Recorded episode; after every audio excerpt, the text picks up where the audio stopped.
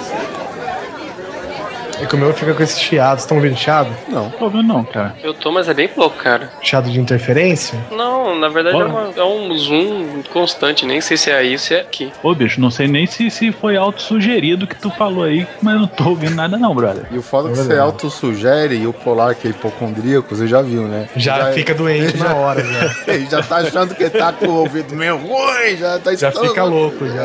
Aí Eu a tô labirintite ataca e pronto, a Sabia que fone, seu bando de filha da puta.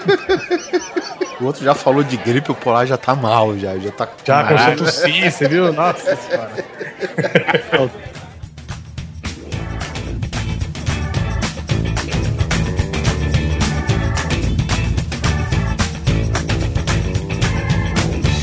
Grande Coisa. Um podcast que é bom, mas que também não é lá grande coisa. Olá, senhoras e senhores! Tudo bem com vocês? Aqui é o Guizão e nessa mesa redonda cheia de fotos de pessoas nuas, com prostitutas e usuários de drogas da cultura pop e famosos em geral, estou com Oliver Pérez, Eu não sei de nada. Alan Poler Porque se, se tem treta é comigo. e diretamente lá do Chá do 5, o seu Mota, ou o pessoal lá do Chá do 5. Falei, galera, joinha com dedo de Megan Fox pra vocês. O joião, então. Aquele dedo deformado do caralho que ela tem. E nós vamos falar de quê, Polar, já que é uma pauta inerente à sua pessoa que você sugeriu? Vamos falar sobre tretas da cultura pop, né? Teguetas, teguetas em geral. Teguetas nos bastidores. O que, que aconteceu no, no bastidores da cultura pop, seja televisão, seja cinema, seja game, seja música? O que, que acontece nos bastidores que fazem esse, esse nosso universo pop ser mais divertido, né? Até o final desse programa vocês vão saber quem é que transa com bonecos de plástico e quem só filma com um pênis de borracha na bunda. Vamos falar disso depois dos e-mails. Essa é fácil. Schumacher. Caraca, mano, baixo astral.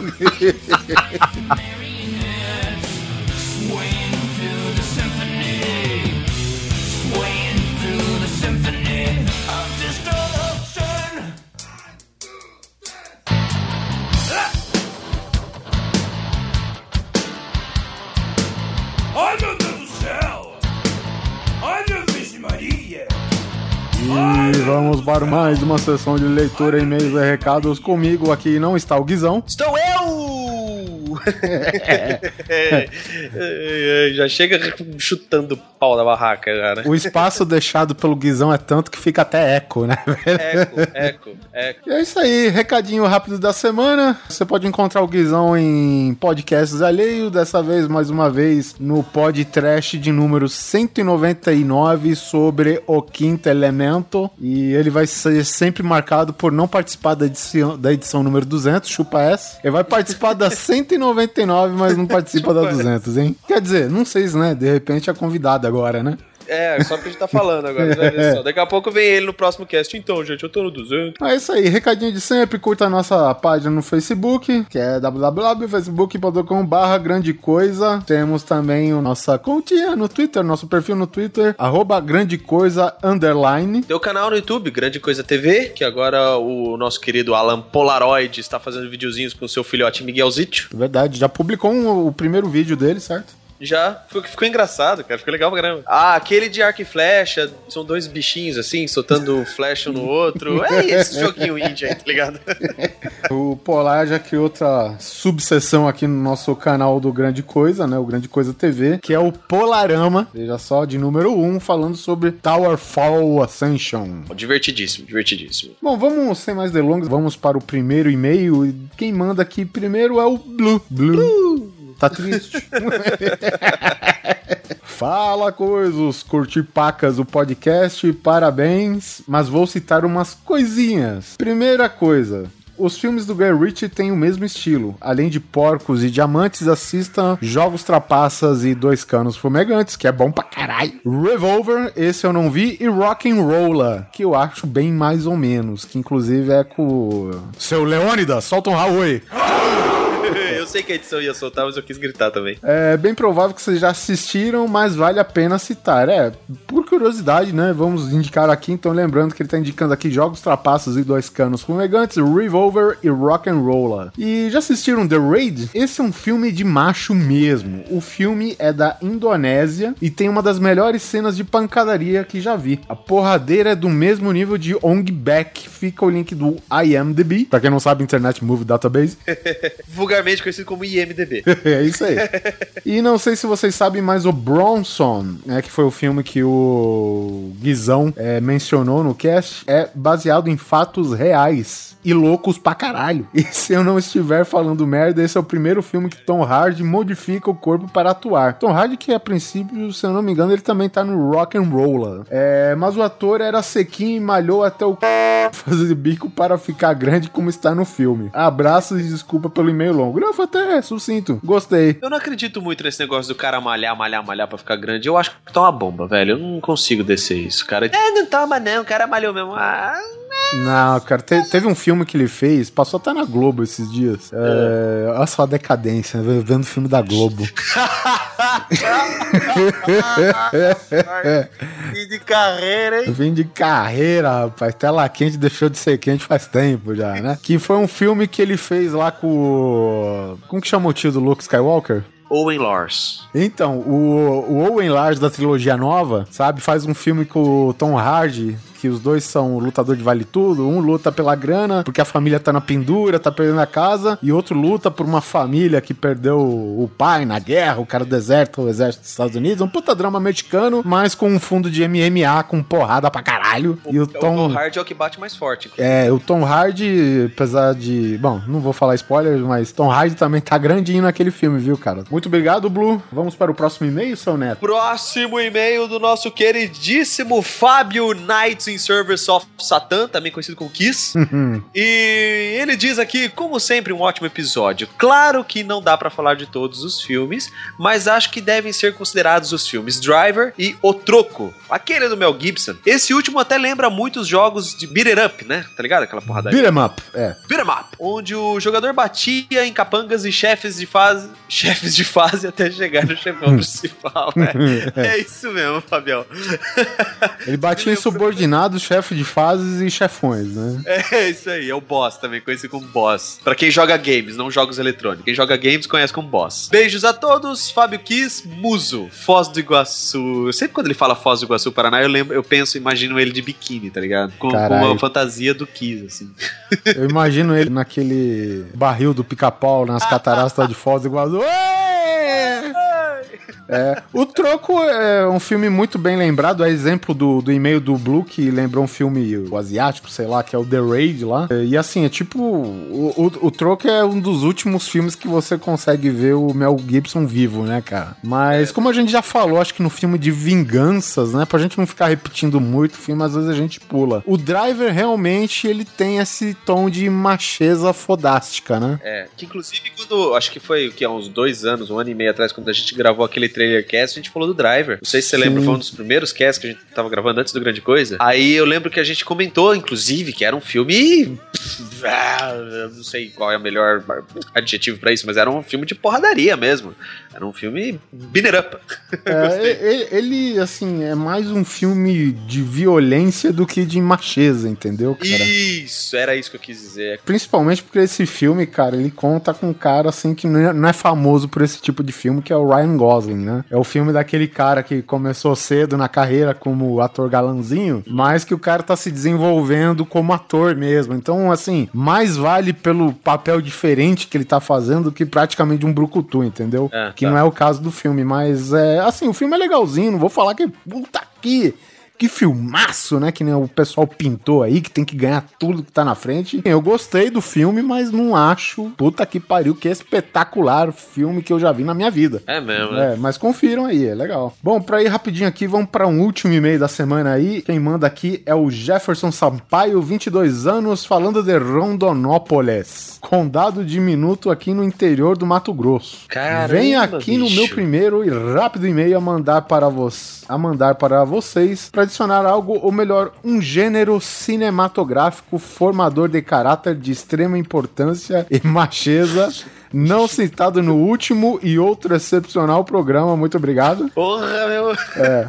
Parabéns pelo português. O western, o faroeste, o filme de cowboy. O saudoso velho oeste sempre foi um grande expoente de teor viril e violência gráfica cujos inúmeros personagens, o cara gastando português, foram imortalizados desde os primórdios do cinema. Como perceberam, eu sou um cara novo. Não vi na tela grande os grandes clássicos cultuados de Sérgio Leone, Sam Peckinpah, Don Siegel ou Clint Eastwood em seu auge, mas fui criado desde moleque a ver e apreciar o gênero e abraçar a paixão pelos duelos ao meio-dia, a ir atrás da cabeça do fora da lei em busca pela recompensa ao assalto suicida do trem e uma jornada de vingança silenciosa. Curto principalmente colocou esse parênteses aqui, leia assim, caralho.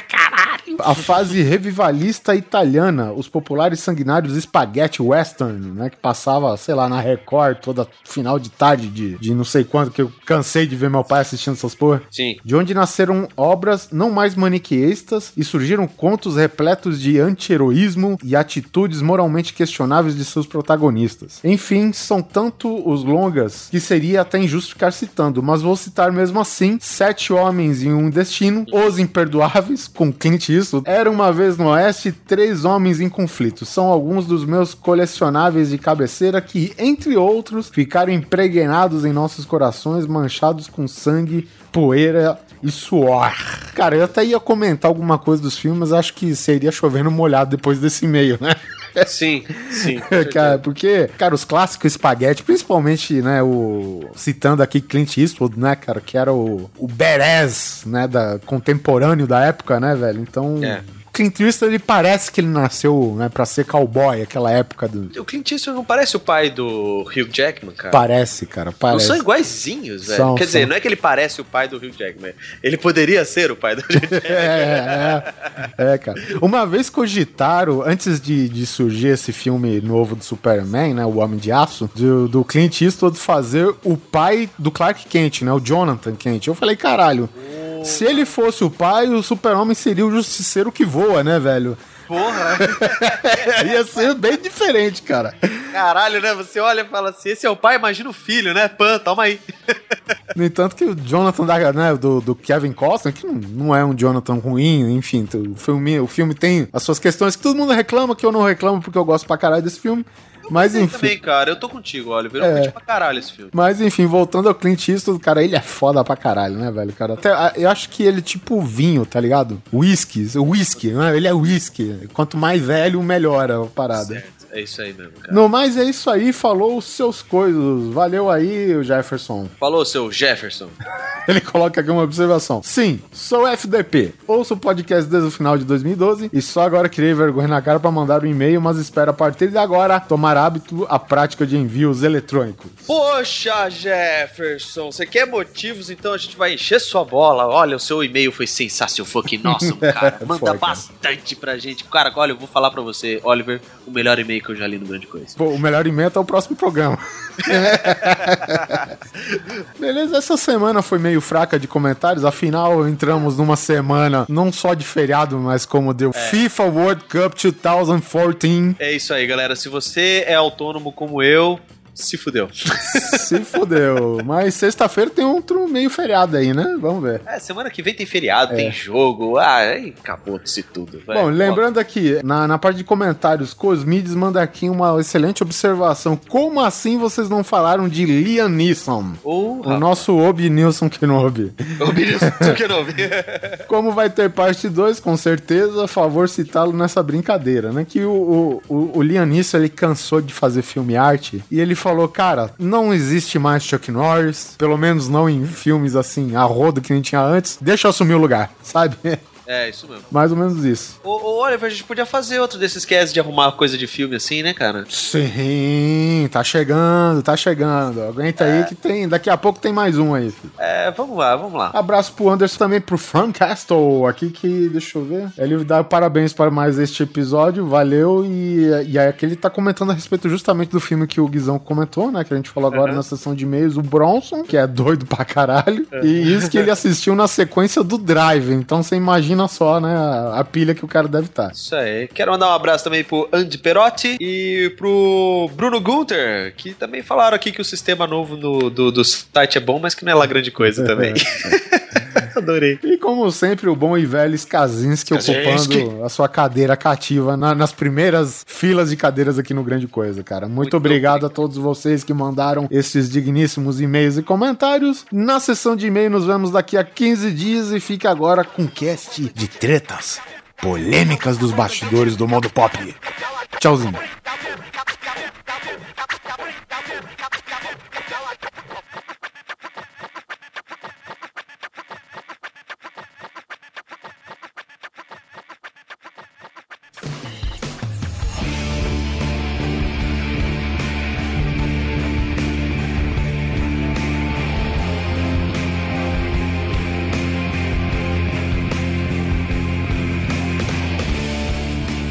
Vamos aqui começar com a de games, cara, que é uma coisa que muita gente comenta, né? Que foi a, a tre- famosa treta de uma galera que tava na Infinity Ward contra Games e. jogos eletrônicos.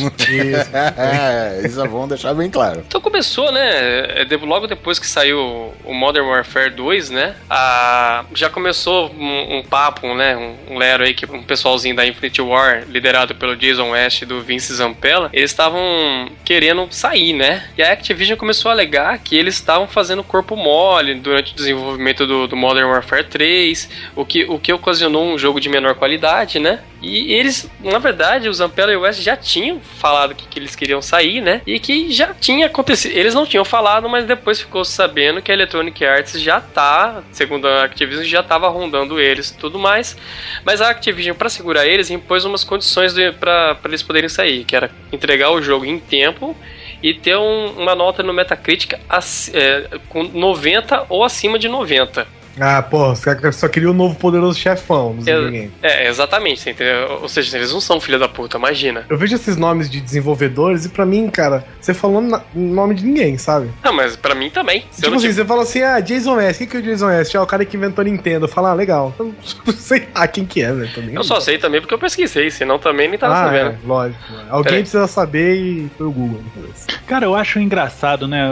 Você fica com os camaradas dentro da tua empresa fazendo um jogo. Faz um jogo maneiro, né, Beijo? Tu já tem uma campanha legal com os caras. Os caras já estão desmotivados, sem ter vontade de cantar uma bela canção, né? Pra que que vai manter os caras lá dentro? Ó, fala assim, negócio é o seguinte, gente. Eu sei que o nego tá sondando vocês, tá? Então vamos É, fazer mas- o seguinte. Vamos ter- terminar isso numa boa? A gente libera. Porque vai adiantar vocês trabalharem aqui pra, pra gente sem vocês estarem com vontade? Vocês É, estão de isso. olho lá na outra? Isso é verdade, cara. Isso daí os, os caras estão fazendo até em, em futebol, isso daí, velho. Tá, tá vendo que o nego tá sendo muito asse- por, sabe, por outro time, por outra equipe. Cara, os caras já estão liberando já, tá ligado? Porque hoje pagar é, multa de, de quebra contratual, velho, os caras nem tanto, né? Tá certo que eu imagino que a multa contratual pra dois caras só deve se pesar um pouco, né? É, mas, É, mas- e também os caras são os principais do negócio, né, velho? Tipo, eles devem levar no currículo que o bagulho vendeu por causa deles, entendeu? Pra quem não, não tá se ligando, esses caras saíram da, da, da Infinity Ward,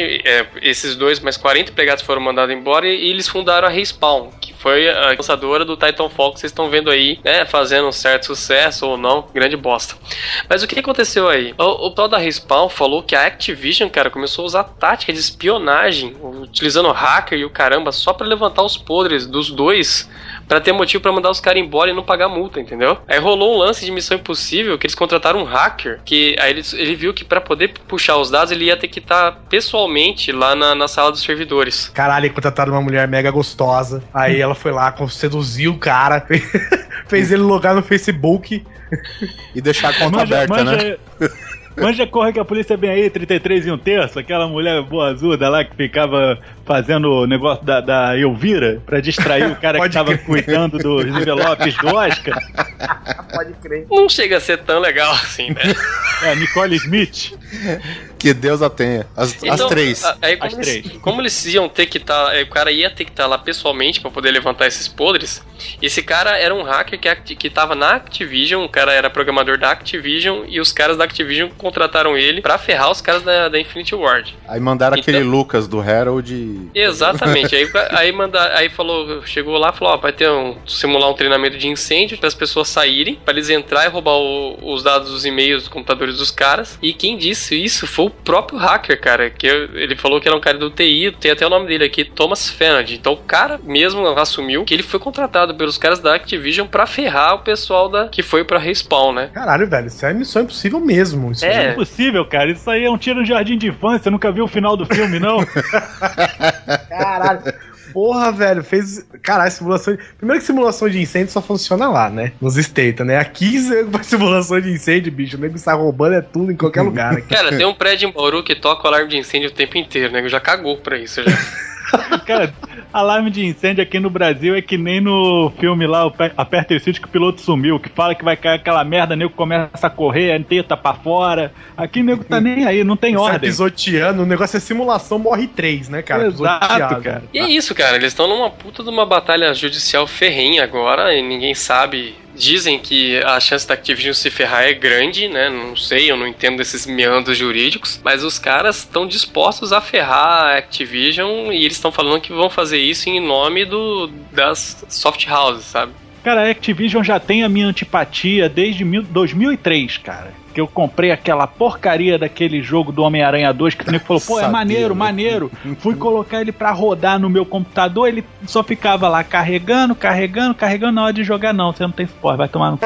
O que é isso, cara? Desde então tenho raiva da Activision. Mas peraí, esse, esse hacker aí, ele disse com todos os nomes que invadiu lá a pedido dos caras, é isso? Sim, porque os advogados queriam levantar o podre pra ferrar o- os dois. E pra fazer isso, tinha que olhar e-mail, sabe? Pra- porque ele- eles queriam provar que os caras já estavam, tipo, caindo fora e estavam fazendo corpo mole de propósito, entendeu? Mas eh, aí eu não sei se realmente rolou isso. Tem gente que fala que houve certo um, um- certo corpo mole, sim, que eles poderiam ter entregue um, um jogo com muito mais qualidade. Agora vamos falar sério, gente. Há quanto tempo o- a engine do, do Call of Duty tá sendo reciclada? É isso que eu ia falar. Eles podiam ter lançado um jogo de qualidade, ó, muito mais cedo, cara. Porque assim, qualidade. Qualidade, Olha, Call, pera, pera, Duty, pera, né? pera, pera aí, ó. Cheiro de puta de Battlefield, hein?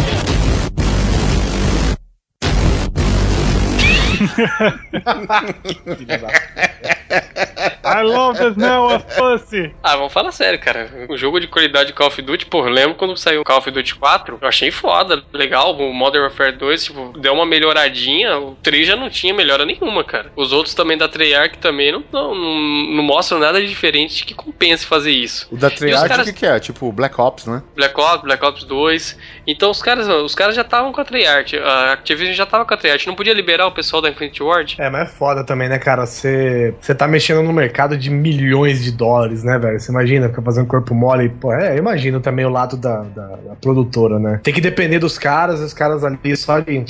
Provavelmente Folgadaço. aconteceu, aconteceu a mesma coisa com essa com a produtora que lançou aquele jogo do Rambo, velho. Ah, cara, fala sério. medo. Rambo. Só vi o vídeo, não vi nada do jogo. Nossa, ah, não, tem um que ele solta um gameplay que fala que Sim, não tem nada sim. pronto ainda, né? Gráfico da época do Nintendo 64, cara. É da nova geração, né, filho? T3 da ASB implanted.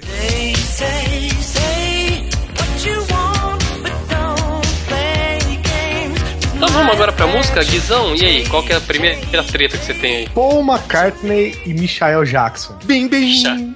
Fight! Paul McCartney e Anitta agora, né? Saiu um clipe novo do Michael Jackson, inclusive, né? Vocês viram isso? Não, era da Anitta, besta. Não, um clipe do Michael Jackson.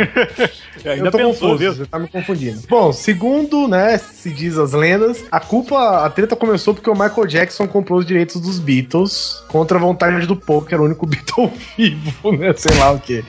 E achava um absurdo ter que pagar pra tocar as próprias músicas. Cara, eu ouvi essa treta aí, né? Na época eles estavam estavam fazendo é, é, assim, uma parceria de amizade mesmo. Teve até aquela 666, né? Que eles faziam tipo aqueles cacheiros viajantes no clipe. Eu lembro desse negócio, né? E eu lembro que eles eram bem amigos, né? Tinha o um negócio do The Girl's Mine também, que tinha no Thriller, É, né? E não tinha um papo também de que o Michael Jackson meio que tinha comprado os direitos pra proteger, tipo, pra não, não cair na, na, na, na É, é, putaria? falaram que os papinhos eram esses aí, né, cara? Mas É. eu acredito que o, o Michael Jackson teve uma má fé, cara. Porque, é, porra, tu joga aberto pro teu amigo, né, brother? Tu vai chegar lá, não, ó, tô comprando aqui, mas é pra deixar na moral. Porra, faz aí uma guarda compartilhada, vamos dizer assim. Metade do que os Beatles fez tem o Paul McCartney no meio, né, cara? Pois é, cara, é, é Lennon e McCartney, essa é a parada. Eu acho engraçado que o McCartney não comprou, né? Cara, ele foi Sei lá, enganado também. por uma perneta, ô Guizão.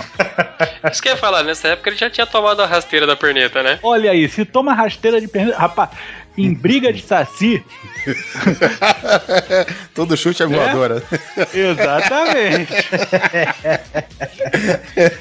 Mesmo assim, o Paul McCartney ele falava que não tinha treta nenhuma, né? Só que toda vez que entrevistava, escorria aquela lágrima, sabe? Tipo, não, a gente nunca brigou, não.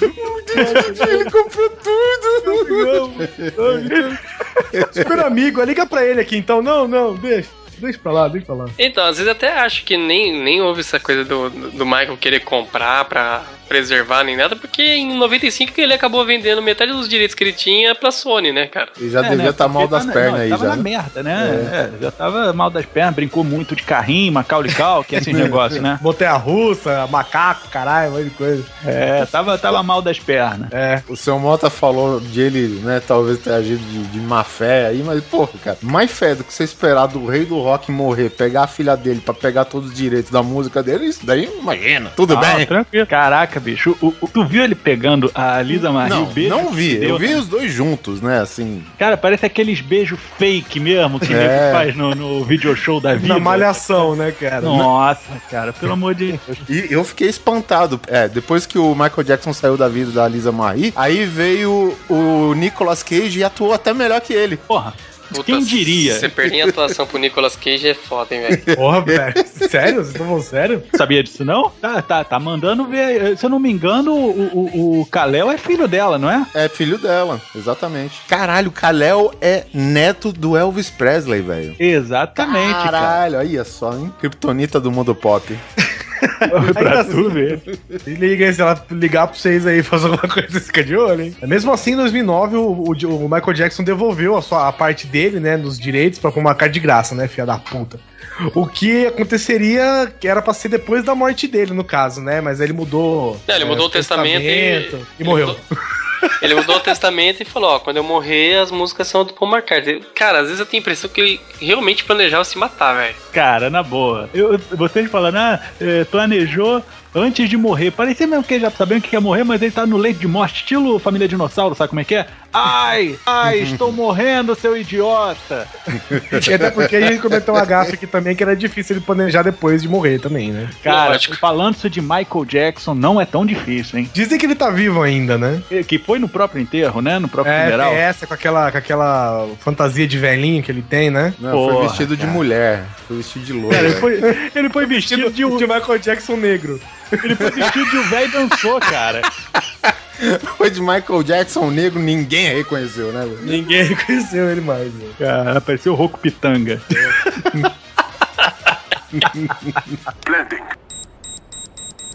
Tetrida Asbe Implanted.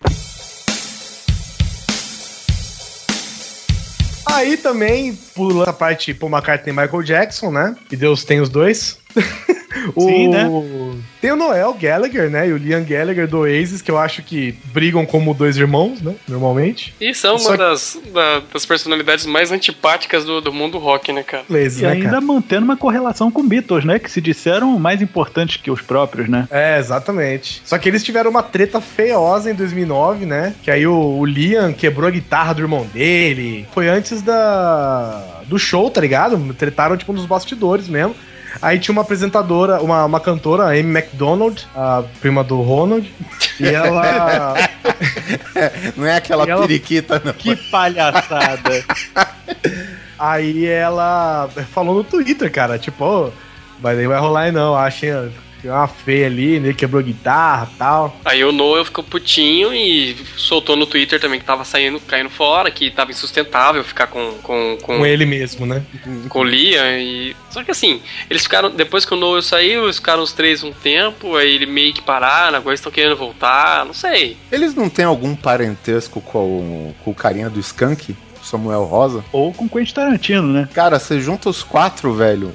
É tipo uma variação um de irmão. só, né? É, o Quentin Tarantino hoje é que tá, ele tá velhaco já, né? Seria como o irmãozão mais velho, né? Muito mais velho dos três. Né? Ah, deve ser o Dr. Who que saiu passando a rola no universo. né? Olha se fosse, aí, rapaz. Se fosse o Quentin Tarantino, velho, chegava pro, pros irmãos Gallagher. Pera aí, ó. Tá aqui, ó. 2,38 pra cada um.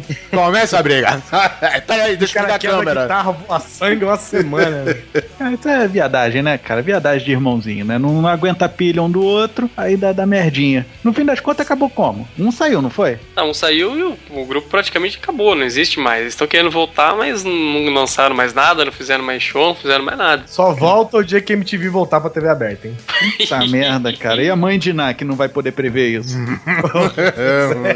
Tem também a famosa, né, do Axel Rose versus a Galáxia, né? Caraca, aquela chupeta de bigode, né, cara? Aquela velha. Aquela vó. O Axel, cara, o Axel Rose, ele tretava, hein, velho? É o cara que tretava. O Axel Rose hoje, ele parece a, a Whoopi Goldberg albina, né, velho? Putz, é mesmo, cara. Que buço, hein? De bigode, velho. Caralho, ele é muito. Ele ficou muito estranho, cara. Não sei se ele fez plástica pra caralho, mas ele ficou. Bom, também não tem como prever o cara depois de velho, né? Eu lembro de um esquema que o, Sla- o Oliver pode me ajudar aqui. O, o Axel ele não era advogado, era advogado, né? Ah, cara, isso, isso daí são aquelas ditas lendas, né? Diz que ele tem formação de advogado, mas eu não. não- É, eu lembro que teve uma treta que ele teve, sei lá, agrediu alguém, brigou, e ele foi se defender mesmo. Ele mesmo foi se defender no tribunal, né? É, e ele, pra se defender, foi tão bom quanto cantava hoje, né? Então. É, exatamente. foi pra cadeia mesmo. Foi pra- Aí ele pediu ao juiz um pouco de paciência. É, na verdade, o, o Slash, cara, é, pra você ter ideia, a gente até já comentou isso num programa passado, mas ele praticamente ele gerou treta com Montreal do Canadá inteira, né? Porque. Slash ou Axel? Desculpa, o. O Slash nem fala. Né, o Slash nem fala, fica com o Slash cabelo é o na boca. It de, de permanente, pô. É, pô. É, por aí. Ah, o exponador com chapéu. É, na verdade, teve, aque- teve aquele problema que o Hatfield do Metallica, num festival lá em Montreal, ficou só debaixo de, uma, de um canhão de pirotecnia, se fudeu todo. E aí, o- a, assim, o festival, né, ficou nas costas do Guns. O Axel teve ataque de Justin Bieber lá, atacaram, sei lá, uma meia de camurça, alguma coisa do tipo, ele ficou nervoso. E, velho, e aí, aí tu imagina um festival que tem Metallica e Guns N' Roses. E Não os- tem Metallica Não nem tem. Guns N' Roses. Imagina a merda que deu, velho. Porque, cara, esses filhos da puta vêm pra cá, velho. E ingresso é uma caralhada. de- eu vou. Eu vou pro, pro, pro estádio, cara, com carrinho de mão com, o dinheiro, sabe? Porque é muita grana, velho. O show de um, de um festival, principalmente, cara. Aí você imagina, porra, a galera que esperou lá, não sei quanto tempo e tal. Diga-se passagem, né? Puta de um festival. Porque na época, é, ainda o Guns ainda tava em alta. Pra você ter no mesmo show Metallica e Guns N' Roses, e no final das contas, cara, ficou essa punheta interrompida do caralho. E, não, aconteceu o que aconteceu, cara. Foi. Montreal inteira foi devastada por uma horda de. Que até tinha essa razão, né? Mas, é, meu, enfim, deu uma briga do cacete. Muita Digamos a polícia dando cidade, a porrada. cidade não tinha nada a ver com isso, né? É por aí. A cidade só foi o ponto de encontro, não tinha nada com, não tinha nada com a ver com o assunto, tá ligado? Isso que é No local errado, na hora errada. E aí, até o. Tem até o depoimento do, do baixista do, do Metallica na época, que ainda era o Jason Newsted, né? Foi lá no camarim do Guns N' Roses tomar satisfação do que aconteceu lá com o Axel. Tá lá o Axel tô fumando, tomando seu whiskinho. Ah, minha voz tá ruim, minha voz tá ruim. Eu falei, porra, com uísque e cigarro? Você quer que pique bem, né? Foi essa a história, né? Do. Toma um tiro no pescoço também, vê se melhora. É. Olha, rapaz. Não, e ele ainda teve treta exomérica com Nirvana, né, cara? É, o Axel, o passatempo dele era arranjar treta, né, velho? Caraca, eu lembro que quando tava pra nascer o filho do, do Kurt Cobain com aquele monstro lá, né, da gangue do lixo, chamado Courtney Love, eles Ó, não fala de- assim não, porque agora que morreu a mãe de Ná, Courtney Love tá aí pra, pra suprir, né? Você É, viu que ela ela, fez? ela um- acha destroço, velho. Ela acha, ela baixo. É. Um da malata desaparecido. Trago a pessoa amada e destroços de Boeing em três dias.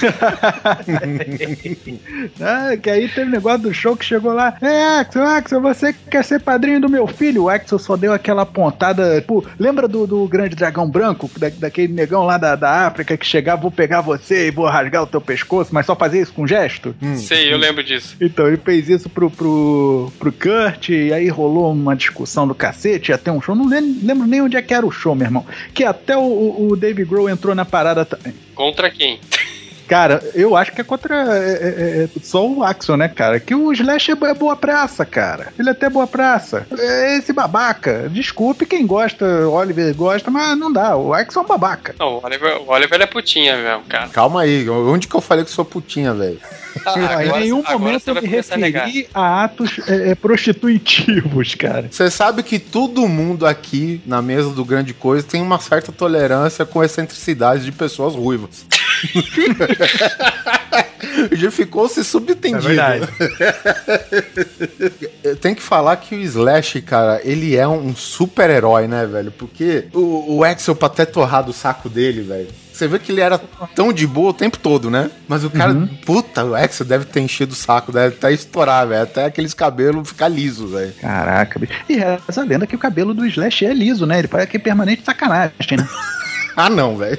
Não, eu acho Nu- que. Nunca não. ouvi falar esse negócio, não? Não, nunca ouvi falar, não, cara. Caraca, é pra colocar, deixar o, a, a- a cartola presa, que nem o pica-pau, lembra quando ele vai trocar eh, chapéu? Aí tem que Faz fazer um rosqueador? Uma rosca na garrafa. Ah, cara. Aí me fode, né? Porque o Lenny Kravitz tem aquele cabelo tudo crespinho e quer deixar liso. É, Ele tem liso e quer deixar encaracolado, porra. Cara, É, o, ser, humano, é... um eterno eterno não é isso, pô? Isso que é, o ser humano é uma merda, velho. Se ele tá de um jeito, ele quer mudar. Se tá do outro, quer voltar. Grande, grande com parte disso é o Michael Jackson, né? Que morreu descontente com a imagem, imagino. É, tanto que acabou sem nenhuma, né? Se desfigurou totalmente. Hoje tá aí cantando show das poderosas. Bom, provavelmente aqui todo mundo conhece a, a banda Gênesis, né? Rock progressivo dos anos 70. É do Phil Collins, né? É isso? É, que o pessoal conhece mais pelo do Phil Collins, que foi ele que deu aquele ar mais acessível, né? Pop pra banda, mas na verdade Genesis começou como um cover, mais ou menos assim, uma- um dominó dos Nossa. né? O pessoal criou pra uma resposta aos Gees, aí eles deram um chute na bunda do, do produtor e começaram a fazer o rock progressivo que eles queriam, músicas de 26 minutos, esses negócios todos. E à frente da banda, antes de existir Phil Collins, muita gente não sabe, ele veio através de anúncio de jornal, existia um cara chamado Peter Gabriel. É o compositor que faz música pra cinema, não é? Isso, ele fez. Isso, Sledgehammer e fez também a sonífera trilha sonora de Wall-E.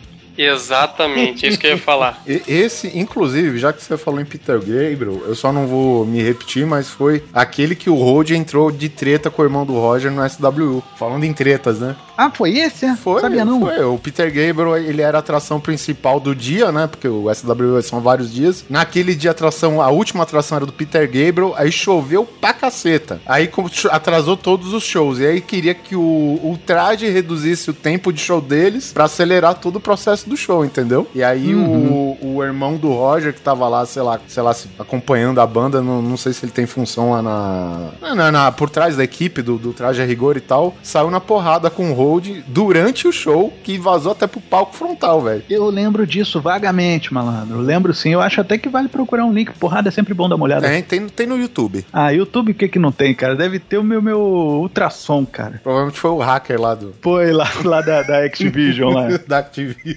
Não, aí o que acontece? Rola uma treta, né, é- é, oculta, sobre o motivo pelo qual Peter Gabriel foi afastado do Genesis. Muita gente diz que ele não estava gostando da projeção baterista Phil Collins estava tendo em relação à banda, né? Porra, que normalmente, banda de frontman, frontman não pode estar na cozinha, né? Não pode estar na bateria. E o Phil Collins estava se projetando pra caramba. E reza a lenda que uma vez, durante um show, Peter Gabriel era um cara muito teatral, muito performático. Músicas de 26 minutos dá pra você fazer uma pequena ópera, né? Dá, dá. Tem um, alguns as peças de Shakespeare que tem menos que isso aí. Cara, música Olha de aí. 26 minutos é um lado inteiro de um vinil naquela época, né? Exatamente, bro.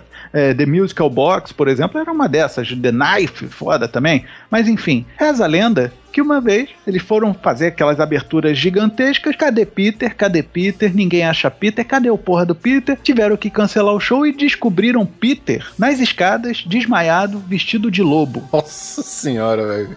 Ele, ele trafegou. Foi personagem demais pra ele. Ele tinha uma Exato, baqueta no c... ou não? A gente podia Não, suspeitar do Phil Collins, né? Poderia, poderia. Mas não foi, cara. Reza a lenda que ele saiu do, do camarim, mas com uma- um traje completo de lobo, estilo é, é, é, é, lobisomem americano em Londres, sabe como é que é? Sei, sei. Gigante o crer, negócio. Cara, só que, carão mesmo. porra, aí ele saindo no meio do caminho, ele teve uma queda de pressão. Caralho. 36 graus, o cara com 6 quilos de pelo em cima. É, e você imagina quanto litro de vodka na cabeça? Cara, vodka eu não digo, mas três letrinhas eu digo que deveria ter ali. Um L, um S e talvez um D. Lucy in the Sky with Diamonds. E reza a lenda que esse foi o motivo pelo qual ele foi convidado a se retirar, tal qual o Jazz no Maluco no Pedaço de Gênesis. Rapaz, é, essa é boa. Os caras não entenderam, mas eu entendi. Eu entendi também. Defenestrado. Literalmente defenestrado. Ele diz que saiu porque ele queria se dedicar mais à família, ao filho que tinha acabado de nascer, mas a gente sabe que ele, que ele era um excêntrico do caralho. Se dedicar mais ao ácido lisérgico. Exato. Por algum acaso, o Phil Collins não tava de chapeuzinho vermelho, não. Não, nessa época ele tinha cabelo e barba, meu irmão. Até pregava e andava sobre as águas. Sabe que outra treta que tem, cara? Que a gente não coloca na nossa pauta? E eu vou te falar que é uma das mais lendárias aqui no circuito brasileiro. E hoje, digamos, são um morto versus outro morto. Champignon e o Chorão. Chorão. É, Porra, cara, cara. ponha, pelo amor de Deus, velho. Tem que ter isso e tem que ter Charlie Brown contra o, o, o Los Hermanos e eh, eh, Los Hermanos É. contra a arte popular, não foi? É popular, é. Qual que foi a treta entre o Chorão e o Champignon? Pra começar o assunto. Cara, tu lembra de eh, eh, Besouro Verde? O filme do, do, do Seth Rogen com Sim. o. Foi a mesma treta dele com o Cato, bicho. A mesma treta. Um dizia que era sidekick, o outro eu sou muito melhor do que você, um cospe na cara, pronto, acabou. Era isso. É, porque eu acho que o Champignon, se não me engano, o Champignon ele falou que o, que o Chorão pegava, tipo, uma maior parte do cachê da banda e ficava pra ele e dividia o resto com a galera. Só que o Champignon, só que ele começou a falar isso a público, entendeu? E o, e o Chorão falou que ele tava mentindo, velho. E depois teve aquele negócio de Amélia, né, cara? Que depois eles voltaram e ele esculachou o no Esculachou, show, show, cara. E esse show teve O Champignon, meu prosseguimento? irmão. Cara, eu Não, acho que o, não. cho- o Champignon saiu fora, depois de muita discussão lá, ele saiu, ficou quieto, não falou nada e simplesmente saiu fora. Mas aí o show continuou ou, ou- Deve ter ido umas duas, três músicas e parou. Será que o pessoal deu falta? Acho que sim. Se pá, alguém sentiu falta. O, o Chorão também naquela briga, eu concordo. Quer brigar? Então briguem, velho. Mas é o seguinte, o Chorão já é o tal do frontman da banda. Então, assim, o- a voz já tá voltada pra, pra ter destaque nele, né? Por definição, Por definição, é, ele é a voz da banda. Ele manda cortar o microfone do maluco e só ele fica com o microfone dele ligado e ele fica castigando e ainda pegando a galera, o público e jogando contra o Champignon, né? Então, ou seja, aque- aquele momento, velho, eu não sei. Quer brigar? Briga, cara. Mas, tipo, profissional é outra coisa. executou, né, o Champignon ali, né, velho? Foi, foi. Fuzilamento, cara. eu não sei se ele tem ou não, mas ele podia ter todas as razões do mundo. Mas a partir do Exatamente. momento que ele fez aquilo, ele perdeu a razão. Quer tretar? Deixa aberto o microfone do É. cara. Se, se começar a se não se entender, saiam na porrada, se matem. Mas dê, dê a mesma chance do cara reagir. Ah, Pede não igualdade. é igual, né, meu? Não é igual, né, pô? porque O Champignon é tão baixo, né, velho? é. Pô, e, e- e- e o Chorão tem um skate, cara. É, é verdade. E o Chorão tem mais 120 quilos que o, que o Champignon. Na né? verdade, eles não iam ser na treta, né? Eles iam fazer uma batalha de beatbox, né? Pra ver quem conseguia falar Charlie Brown mais tempo. Em- em- né, durante. Quem falava mais Charlie Brown em um minuto, né, cara? E quem ganhasse tinha razão, né? É, se, se a um gente ponto, falar né? tecnicamente, os caras lá não estavam lá pra se divertir. Se diverte com o trabalho, é consequência. Tava lá por profissão, né? Então, é, quer lavar roupa suja, se lava dentro de casa, velho. Não... E ainda mais o público foco lá do Charlie Brown. É só o molecada. Então é nego que quer ver o circo pegar fogo mesmo, né? Então foi a É, merda que deu no dia, cara. E o Chorão ele é meio. Ele é meio. Dor rápido, né? O, uma vez ele teve um show em Bauru, cara. Um amigo meu foi e tal. Falou que, tipo, rolou uma treta na, na, na plateia. Porra, uma treta na plateia. Onde não rola uma treta, né, velho? Rolou meio que uma treta na plateia e ele ficou, tipo, uma hora pagando sapo lá, velho. Falando merda de todo mundo, pra todo mundo. Aí, sei lá, tocou mais duas músicas e acabou o show, sabe? Ah, cara, na boa, ó, vo- vocês aí, luto eterno, tô de olho, hein? o Charlie Brown inteiro. Não, não lembro agora da treta mesmo, não, cara. do- do- de qual foi o motivo. E o Charlie Brown teve aquela treta também com o Los Hermanos, né? Na verdade foi o Chorão, né? Com o Marcelo Camelo. Ou Parece seja, que o Marcelo Brown. Camelo, eu não sei. Foi o Charlie Charlie Brown. isso, daí, é- isso daí é ele dando os golpes. Eu pensei também que era. Estilo Bruce Lee. É o meu, esse é o meu beatbox. Quer bater em mendigo de qualquer jeito. Botei mendigo. Mas já tá bem próximo já do, do chorão, viu, cara? Tá bom, hein? Tá bom. Tá apoiado. Eles estavam, na verdade, eles estavam indo pra Teresina num festival, né? Pior Hip Hop chamava. Já começa errado, já começa errado por aí, né? E parece que o Marcelo Camelo, ele começou há um tempo antes, né, desse show, ele começou a falar merda do Charlie Brown, dele e tal, pra imprensa. Começou a falar merda, né? Coisa hipster, começou a falar bosta do Charlie Brown e tal. Falou que Charlie Brown não dá esmola, né? Não dá esmola, sonda de skate e tal, sonda de skate na descida, essas paradas. Aí.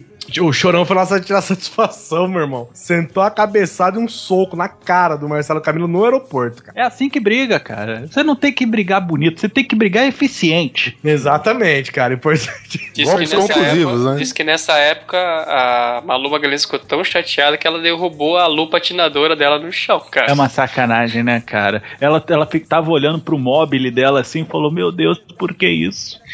Não falem assim. Não falem assim que se tem um cara que projeta alguma coisa a longo prazo é o Marcelo Camelo, velho. Olha, que bom. Esse, esse aí investiu, ó, Olha, há muito agora- tempo. Exato, tem uma mulher que paga lanche pra ele na pastelaria, viu as fotos? Não, não vi. ele sem camisa tal, porra, mendigaço, cara. Só faltava a canequinha de alumínio e ela pagando um pastel pra ele. Aí os caras colocaram no comentário, ah, que bonitinho, Malu Magalhães, olha como ela é legal, ela tá até alimentando o mendigo. Mas aí foi isso, o Chorão chegou até a ser detido pela Polícia Federal, mas aí o Marcelo Camelo resolveu tirar qualquer tipo de queixa, assim, e eles acabaram indo pra Teresina. ó. Ah, bom, achei que ia tirar o jornal do saco e tacar na cara do. Puta que pariu, né, brother? Na verdade, ele ti- tirou a queixa porque ele falou em forma de rima, né? Ninguém entendeu bosta nenhuma do que o Marcelo Camelo falou e tirou a queixa dele. Caraca, muito chato, né, brother? É, o que você tem a dizer aí, Marcelo, sobre essa questão? Você quer deixar um BO? O negócio não, eu tenho uma música que vai falar sobre isso. Aí no final ele tirou a queixa. Nem tinha feito. É verdade. Na verdade, nem tinha um olho roxo no Marcelo que apareceu depois só. Que não era olho outro, que era, era sujeira mesmo. Mendigo é foda. Ah, vale a pena a gente falar de arte popular e LSD? É que a gente parte pra alguma outra coisa? Sei lá, cara, você ter uma banda que estreou na Xuxa, eu não Nossa. sei se, se vale muito. Não, mas eu acho que vale. Eu acho que vale falar assim que eu tenho uma derrota pra contar. Histó- Histórias de derrota são muito mais interessantes que de Sempre vitória. vale. Ri bem quem ri de si. E arte popular contra LS Jack, né? A, a- a banda fa- favorita do Gerson Brenner, né? Pois é, isso rolou em 2003, né? Que teve- foi uma briga envolvendo os integrantes do arte popular e o LS Jack, né? 2003, né? Que foi todo o período de vida do LS Jack, né? Literalmente, né, cara? O cara foi fazer uma lipo, tá aí, magrinho, parabéns. Aí teve essa treta aí que acabou virando caso de polícia, né, aqui no Rio de Janeiro. Sou do Rio, tudo bem? Sou eu. É, tudo começou numa tarde de, de domingo, no aeroporto lá de Santos Dumont, onde os- a- as bandas estavam desembarcando, estavam vindo de São Paulo, né? Rolou uma treta, uma discussão que começou ainda no, no voo, né? Supostamente, né? Aí o vocalista Leandro Learte, e, e não desce esse nome desse cara, que esse cara não é Learte. No mínimo, ele é Silva, ele tem cara de Silva. Não, é arte, tipo. é, sabe quando tem loja de decoração que chama, sei lá, Decorarte? Não, mas o dele é, Le, é Lehart mesmo, é L-E-H alguma coisa. Caraca, bicho. Tá tudo Aí errado nessa que- história, né, cara? LS Jack não é banda, Santos Dumont no aeroporto, tá tudo já Ah. no lugar certo. Pior que eu tenho que concordar contigo, olha. Não é posso, deixa eu contar a verdade, qual que é o nome do Leandro Lehart? Ah, É Paulo Leandro Fernandes Soares, velho. tô falando, faltou o Silva aí. Soares e Silva. Isso. É, apóstrofo Silva. Aí reza a lenda que o, que o grande Leandrão se referiu a LS Jack eh, em termos não muito elogiosos, né? Acabou chegando às vias de fato, porrada estancou, ainda lá no saguão do pseudo aeroporto, né? Aí o empresário lá do Arte Popular, que disse que era só um mal entendido e, e- e isso acabou gerando um monte de agressão. O vocalista do LS Jack, o Marcos, mais ou menos, né? Tá fudido. É, esmurrou o cantor Márcio Arte. Olha que merda, cara. Porque tem que ter arte, né, cara? Se é pagode, Arte não é arte, né, velho? É arte marcial, no caso. É, no caso, é, do pandeiro. Que, porque o pandeirista, o tal do Charlinho, detalhe, é T-C-H-A-R-L-I-N-H-O. Não é, não é pequeno Charles, né? É pequeno T. Charles, né? Charlie. Mas aí é um nome de, de pagodeiro que eu aprovo. Você mesmo? respeita. Eu respeito, porque é ridículo. É, é, faz jus a- ao estilo. Exato. Aí rolou que o baixista do LS Jack, o tal do Vitor Queiroz, saiu da, da briga com uma luxação no pulso, que teve pandeiro jogado pra tudo que era lado. Só Nossa faltou tocar. Benny Hill, brother. Imagina, tipo, uns pandeiros shuriken, uns... É, é, sabe aquelas fumaças que a porrada vai estancando? Deve ter rolado um negócio mais ou menos desse. Porque os artistas olharam pros instrumentos e falam, caralho, a gente já não usa direito mesmo. O que que vamos fazer? Da finalidade, é, tá certo, franca. É, o empresário do arte popular anunciou que ia registrar é, é, uma notícia crime contra os membros do LS Jack por agressão e racismo. Que, segundo eles, né, os pagodeiros foram chamados de pretos e paulistas em tom pejorativo. É, o LS Jack é carioca, né? Pois é, cara. Não, na boa, eu vou dizer uma coisa muito é, é, sincera pra vocês. Primeiro, que depois que a gente começa a fazer esse negócio de podcast, certas barreiras regionalistas a gente deixa de lado. Eu acho uma babaquice você chamar um cara de paulista, ou de carioca, ou de gaúcho, ou de nordestino, seja lá o que for de maneira pejorativa, cara. Por isso que essa porra desse país não vai pra frente. Enquanto a gente ficar segregando essa merda. É todo mundo merda. Abraço grupal no chuveiro. não, aí não. Aí, Aí eu segrego. Aí, tá vendo? Aí eu segrego. O cara faz um puta de um discurso e estraga tudo numa frase aí, ó. E a segunda coisa, pra acabar com esse problema, ah, preto paulista, não tem isso não, rapaz. Eu fui num show do arte popular aqui no Rio de Janeiro. Sim, e não é bom. É assim, você esperava que fosse bom como? Cara, sabe quando você vai na esperança de pegar mulher? Ah, é, tá. O problema é que quando você vai num show do arte popular pra pegar mulher, você acaba pegando mulher que gosta do arte popular, não é esse tipo de mulher que você quer. Me diz quantas vezes eles tocaram pimpolho quando você foi no show. Três. E uma delas com um boneco inflável gigante, mano. Ó, tipo Iron Maiden. É tipo Iron Maiden, só que a, Só que a- não. a versão boneco desgraçado de supermercado. Versão biruta de posto, né? Versão boneco de Olinda, né, velho? É horrível, cara. Parecia um João Bobo, sabe? Mas é, é- é com mais câncer. horrível. Então, palavras de alguém que foi no show do Arte Popular. Não faça que nem eu. Não tenho orgulho e nunca mais vou. E por favor, não vá. Tetrita bem planted.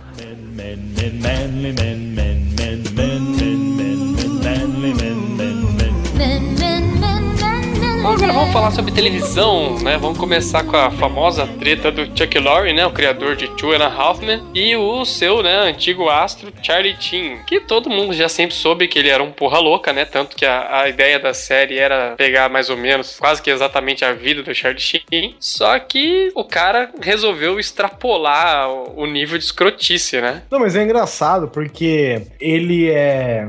A série tratava com o Charlie Sheen com bebidas, drogas e mulheres, e ele ficava puto justamente porque o Charlie Sheen era envolvido com bebidas, drogas e mulheres, né? Contradição, né, cara? Porra, o que é laboratório melhor que esse? Até hoje eu não entendi por que, que ele ficou bravo, cara. Eu acho que ele ficou bravo mesmo. Eu acho que o que deve ter, que é startado a discussão toda, é porque eu acho que ele chegava a prejudicar as gravações, né, cara? Aí fodeu, né? Antes que ele não aparecia por semanas. Ele, É, aí é foda. Ela, a gente tava brincando, mas, pô, você imagina, você, você, é o, você é o produtor, cara, você é o criador do negócio e você precisa dar satisfação pra, pra rede e o cara simplesmente toda hora tá dando mancada, sabe? Peter Gabriel.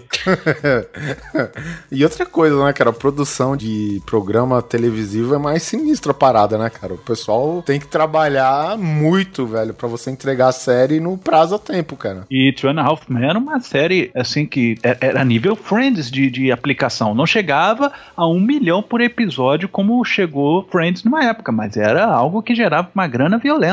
Não, ele sozinho acho que ganhava 2 milhões por Olha aí. episódio. E, e eu lembro que no início das negociações a dúvida era entre o Charlie Sheen e o Robert Downey Jr. É difícil, hein? Na época era páreo duro, velho. Mas você imagina depois de um, de um Iron Man, por exemplo, com o Robert Downey Jr. Bom, pelo menos foi isso, né? Imagina se fosse o Charlie Sheen como Tony Stark. né? Exato, brother. Eu acho que foi a melhor escolha ever. Eu posso falar uma coisa? Eu não consigo levar a sério o Charlie Sheen na nenhum papel que ele faça, cara. Que isso, nem Top Harley? Ele sempre, sempre vai ser a cara de Topper, Topper Harley, cara, pra mim. É. Ele fez, ele fez papel sério. O único papel sério que eu lembro que ele fez foi naquele Invasão, né? Lembra do, do joelhinho pra trás, rapaz? Ele Isso. fez Platum também? Platum, Fez é verdade. Platum, Mas é, Platum também, é é. tudo antes dessa merda, né, cara? Antes dele encarnar o, o cara da comédia, né, velho? Sim. Não, e ele também no Wall Street. nada é a mesma coisa também, né, velho? Wall Street Ah, também, Wall Street cara. também, é, com o Michael Douglas, tá certo. Tem, tem bastante coisa quando ele era novo, mas... Ah, e, olha só, pro terror do polar, esse filme sempre vem à tona. The Rise, a aparição. Ah, que inferno. Caraca, porra, maneiríssimo, cara. Só- assim, Tu é viu uma hoje, cidade né? de míopes, né, cara? que ninguém reconheceu ele ali. Tá bom. Nem a mulher que ele catacava. E o pior é que assim, o Chuck Lorre mandou embora, né, o Charlie Sheen, porque tava dando muito problema. Aí, meu, foi aí que o Charlie Sheen ligou, assim, o modo wacko total, né, cara? Aí começou a fazer um, um monte de entrevista, tacando o pau no Chuck Lorre. É stand-up começou a fazer. É, aí ele ficou puto porque, por exemplo, o cara que fazia o Alan, né, eu esqueci o nome dele, alguém lembra? Polar. Puta que pariu. Ele ficou bravo porque o John Crane não ficou do lado dele, porque foi ele que colocou o John Crane na produção. Se não fosse pelo Charlie Sheen, o John Crane não seria nada. E disparou contra todo mundo. E sabe, e o cara que teve aquela história do sangue de tigre, né? lembra? Tiger Blood. E o cara, É, que ele é fodão porque ele tem Tiger Blood. Cara, é maluco, maluco, maluco, que ele é foda demais e que a série ia afundar sem ele, mas... E o cara, eu vou falar pra você, o o Chuck Lorre tá insistindo na série, botou mais três temporadas em cima só pra mostrar que não faria falta, né, cara? Não, e ele volta a temporada sem o Charlie Tingo no enterro dele, né, velho? O enterro dele ainda faz ele voltar na pele da, da mulher que fez lá o, o, o- Caraca, louca obsessão lá Tu lembra? A gordinha, né? A Esqueci. nome. gordinha, caraca, peraí, qual era o nome dessa filha da mãe? Ela fazia um Cat Bates. Isso, que ela era detetive, ela não tem? Isso aí. É, Tem um seriado que ela faz uma detetive e tal. É bem legal, cara. E outra coisa também, né? Não foi o único ator que deu problema lá também, né? Teve aquele idiota também que fazia o, fi- o filho do Alan. Ah, mas é um retardado, literalmente. O cara saiu, o cara falou mal da série baseado na- nos princípios religiosos que ele seguia, sabe? Ele era, ele, ele era mormon, o que que ele era? Sei lá, cara, testemunha de Jeová, sei lá o que, que é isso daí. Meu, e ele acabou com a série, falou que não sabia o que tava fazendo lá, que aquilo acabava com a família, que blá, blá, blá, blá, blá. Até que ele falou, meu, cai fora, né? Aí agora tem esse negócio que aparece a, a, a filha bastarda que é lésbica, não é? Pra ser o tal do Halfman, né? É. Isso. Senhora, velho. É, essa foi de péssimo gosto, mas tudo bem, né? Aliás, Mas você ela é sabe- meio Charlie né? Pegadora pra caralho, não sei o quê, né? E você sabe quem que. Ela fez a participação, não sei se vocês lembram, ela foi por uma temporada médica do House. Acho que ela foi na sétima temporada, ela foi médica no, no House. Ela era a novinha, que ela, tipo, ela era um prodígio, e o House vivia de- tentando fazer a, corromper os princípios morais dela. Não sei se eu ia, não, hein? Isso aqui sem, sem maquiagem daí dá susto, hein? Principalmente de manhã, né? Amanhã é sincera, né, cara? Amanhã é sincera, principalmente depois da sexta de madruga. Eu, eu colocaria fim de semana, cara, dependendo do seu estado. Pra- Só pra completar, o, o nome do idiota é Angus T. Jones. Por menos que ele gostasse, cara, que é o, o o Jake. Cara, cala a boca, meu. Aquilo é o- era o, era o ganha-pão dele, velho. Se bobear da família dele também.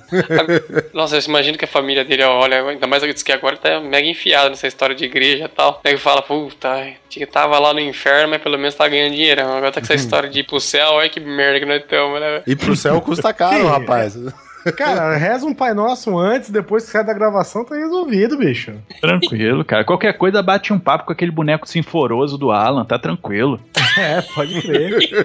Nego, é foda, os Estados Unidos tem muito disso, né? O cara chega numa ascensão, de repente vai pra uma religião louca, aí começa a questionar o que fazia, né? Aqui no Brasil também tem, né? Depois que a pessoa vira a, a Miss Bunda do Agreste, e depois fica famosa por causa disso e vira crente, né, cara? Ah, o cara tem que ser profissional, né, brother? Porque o que acontece? Porta dos Fundos, né? Que, porra, é um grande canal aí que tá fazendo um monte de, de sketch, muitas vezes falando sobre putaria até demais. E uma das mais ovacionadas ali como a gostosa, que faz sempre o papel de a puta ou alguma coisa assim, é a Letícia Lima, que é aquela moreninha, né?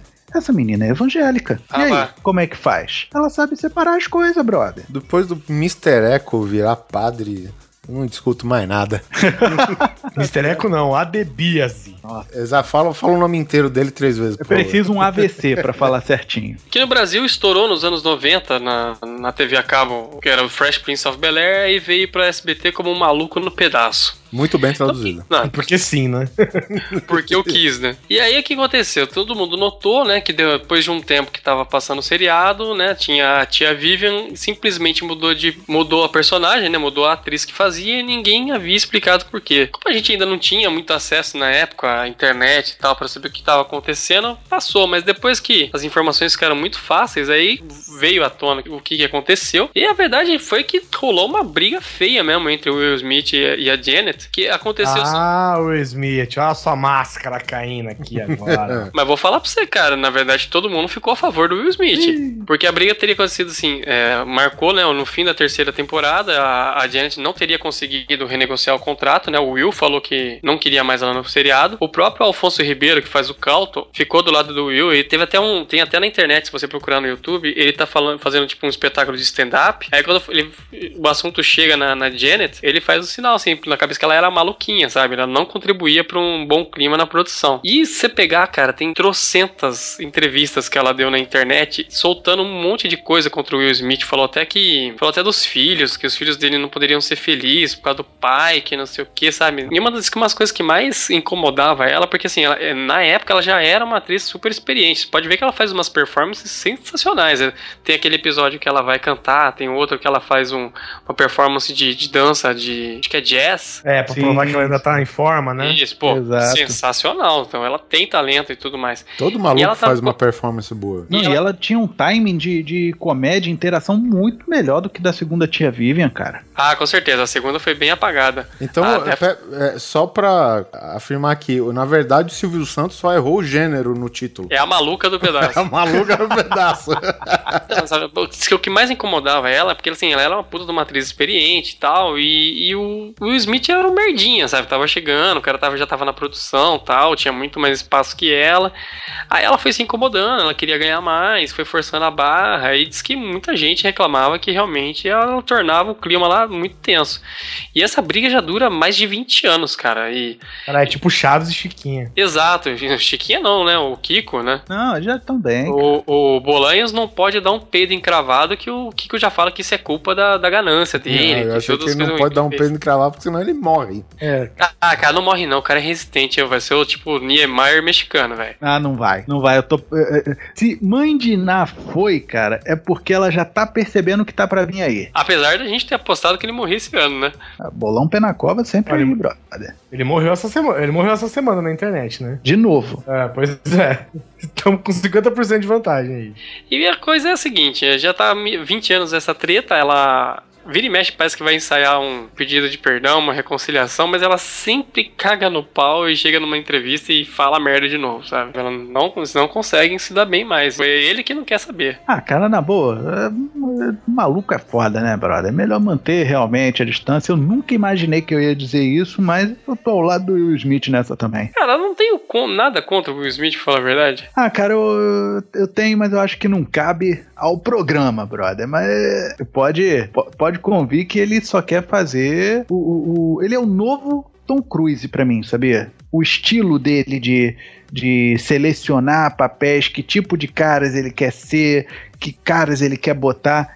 Ele pra mim é o Tom Cruise negro. E frustrado, né, cara? Porque até então o Tom Cruise fez muito mais coisa assim interessante do que ele, né? cara? A, a partir bem. desse momento, né, falando assim, enquanto o, o Will Smith, ele tá fazendo aquela parada pelo que todo mundo conheceu ele, que é aquele lado mais, né, comédia e tal.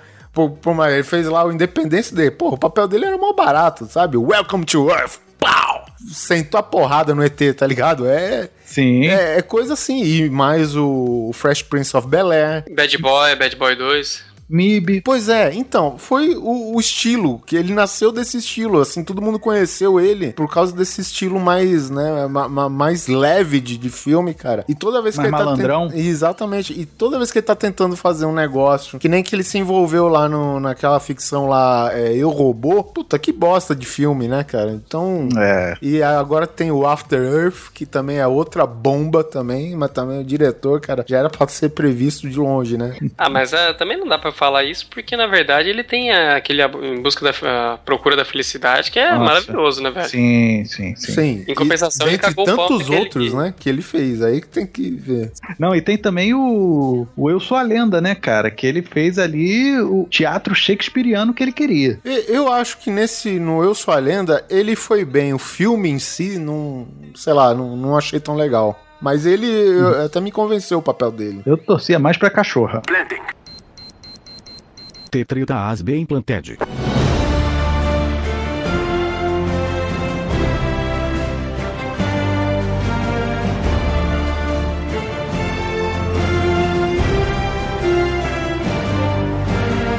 Bom, outra das guerrinhas por trás das câmeras também começou aí com Michael Bay e a musa por muito tempo aí, Megan Fox. Até todo mundo realizar que não era tão musa assim. Por causa daquele dedo horrível.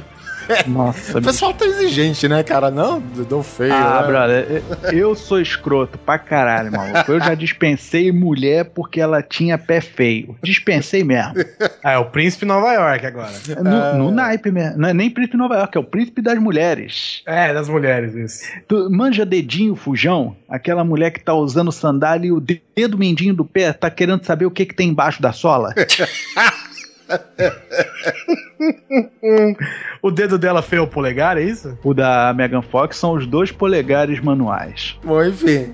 Michael Bay não tinha nada contra os dedos da Megan Fox, mas acabou que ela deu algumas declarações que na durante as filmagens aí, eu acredito que dos dois Transformers, e acabou tipo se referindo a ele como nazista e coisas do gênero, né? Porque ele é um cara que eu imagino que exija muito fisicamente, principalmente dela, né, que faz parte do núcleo jovem, né, do elenco do filme. Então, quer dizer, aquela coisa de pula, joga areia, devia estar com areia até na, já sabe. E uma coisa que eu não tava sabendo, que agora estou vendo na pauta, é que a, a iniciativa de, de tirar a Megan Fox da produção foi do Steven Spielberg, né, que é produtor da, da, da série dos Transformers. É, mas isso aí é o que o Michael Bay fala, né, cara? É, Também farejou isso, né, Polar? Que assim, pô, que Michael Bay, é, o negócio é o seguinte, tá, eu sou um nazista escroto do cacete que não deixa a Megan Fox trabalhar e apenas ser sensual nesse negócio todo. Ela fica falando um monte de merda, ela é uma esquizofrênica. Eu vou dizer o seguinte: colocar um camarada no meio dessa briga que ninguém é capaz de xingar. Olha, foi Steven Spielberg que te mandou embora. Ah, não, então tudo bem.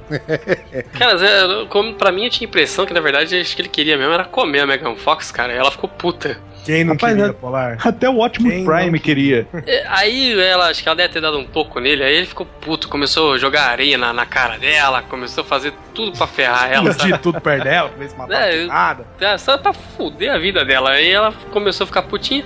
Mas ó, vou falar pra você que tem assim, tem gente falando que ela não contribui muito também, não, porque diz que ela não focava no trabalho e, e tava todo mundo lá prestando atenção no filme e tal, entrando no clima, e ela ficava lá só mexendo no celular, sabe? Como a gente vê todo mundo fazendo hoje em dia, né? Eles acabaram fazendo as pazes, né? Porque o Michael Bay é produtor desse próximo filme das tartarugas, né? Aí ele tá lá e ela entrou, tá? vai ser a protagonista, então eu creio que eles devem ter feito as pazes e tal.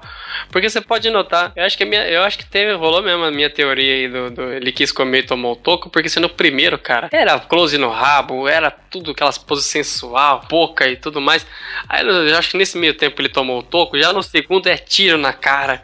A mulher tá voando de um lado, é ferro retorcido passando perto dela no outro. E usando calças, Polar. Calça, que, que absurdo, gente. Que a menina usa calça, É, onde já se viu? No ó, Egito. Polar, olha só, eu, eu acho que ela até topou. Não, você quer me comer? Tudo bem, mas tá valendo fio terra. Hum, meu dedão. Entendeu? é, acho que ele ficou com medo de massagear demais, né? A próstata e falou, hum, acho que eu vou pular fora. E, e se você der uma olhada na cara do Michael Bay, ele tem cara de pai de família, hein? Tem cara de que, que leva. Esse negócio, né, de, de sempre destacar pistolas, armas, canhões, né? Muitas referências fálicas né, em suas É que na verdade, vamos combinar, o Michael Bay, ele é o, o, o, Hans Donner, né? Dos Estados Unidos. Que ele adora fazer umas coisas é, chamativas, uns paetês tecnológicos e um monte de- dessas, desses grandes efeitos e colocar uma gostosa no meio.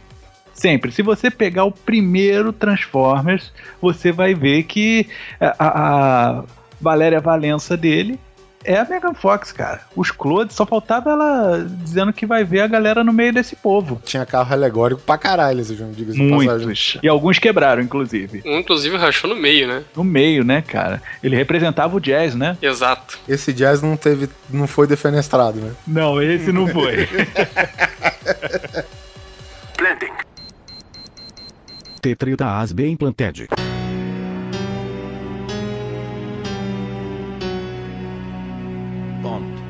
James Bond.